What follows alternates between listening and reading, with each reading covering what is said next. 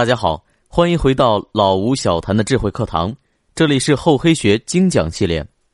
可能有不少人会问，也见过不少人在玩厚黑，可怎么总感觉是失败的多呢？这个问题从厚黑学发表开始，李宗武老先生就经常被问到了。一般他只要接着问俩问题，就知道毛病出在哪儿了。第一个问题，两本书，《宗吴异谈》看了吗？社会问题之商榷看了吗？答：没有。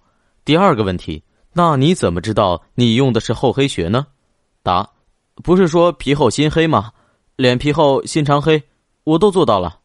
每当这个时候，李宗吾就忍不住感慨：胆子是真大呀！只听到“厚黑”两个字，拿起来就敢用，为什么呢？他举了个例子：厚黑学这门学问，我们前面就说了，它是一门技巧。就像拳术，你要学就学精，学个皮毛一知半解的，那还不如不用，这样安分守己，至少免得挨揍了。其实，光看拳击这个名字，也能明白是出拳头打人的意思。那你敢不敢就这样到街上见人就招呼呢？很明显，没人敢这么作死。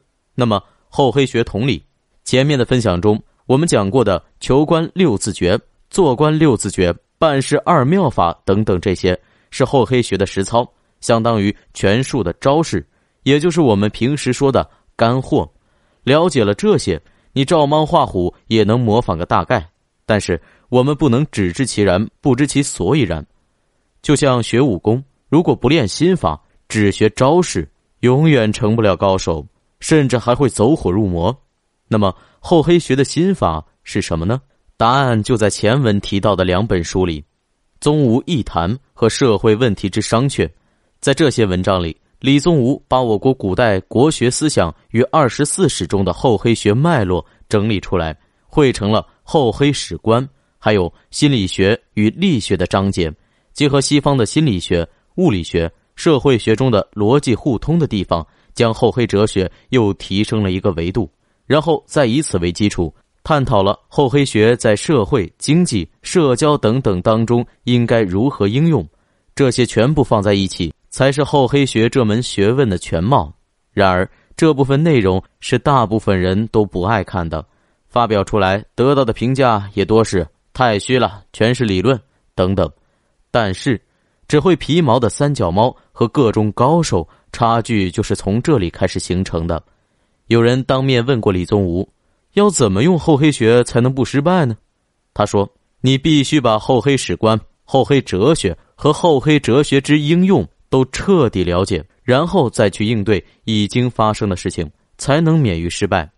兵法讲究一个先立于不败之地，先为不可胜，以待敌之可胜。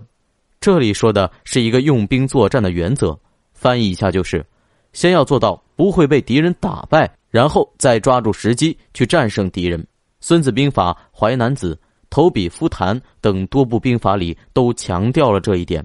先要做到自己能立于不败之地，然后再寻机破敌。厚黑学也是这样，自己要先把道理规则摸透了、烂熟于胸了，才能容易发现敌方的破绽。要不然，就是对方用这样的原则来对付只会照猫画虎的你，不知兵而用兵。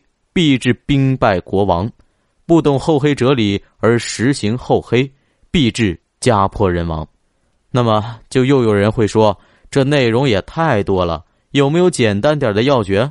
李宗吾说有，实在不行，你就记住这句话，按这句话行事，不用研究厚黑哲理，也能成为圣贤英雄。什么话呢？用厚黑以图谋一己私利，越厚黑越失败。用厚黑以图谋众人之功利，越厚黑越成功，是不是很熟悉啊？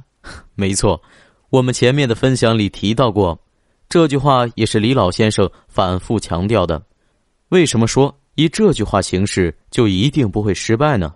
我们分析一下：如果一个人只用厚黑技巧为自己谋私利，那么他一定会妨碍到更多人的私利。那么在这些人中，但凡有一个人发现了他的破绽，或者厚黑境界比他高一点点，就一定会往死里整他。所以，如果你懒得去仔细研读厚黑原理，不想自己那么累，那么只需要记住一点：多为更多的人考虑就够了，因为会有更多的人来为你能量加成。所以道行浅不可怕，可怕的是道行浅还处处树敌，把自己放在大众的对立面，这就是被断章取义的厚黑两字给害了。如果你也不想断章取义，还想以后见了使坏的人能见招拆招，先让自己立于不败之地，那么就继续关注后面的内容吧。我们就会把厚黑史观、厚黑哲学以及应用等等心法的部分详细的拆解出来，敬请期待。感谢大家收听厚黑学系列，欢迎继续关注老吴小谈，我们下节再见。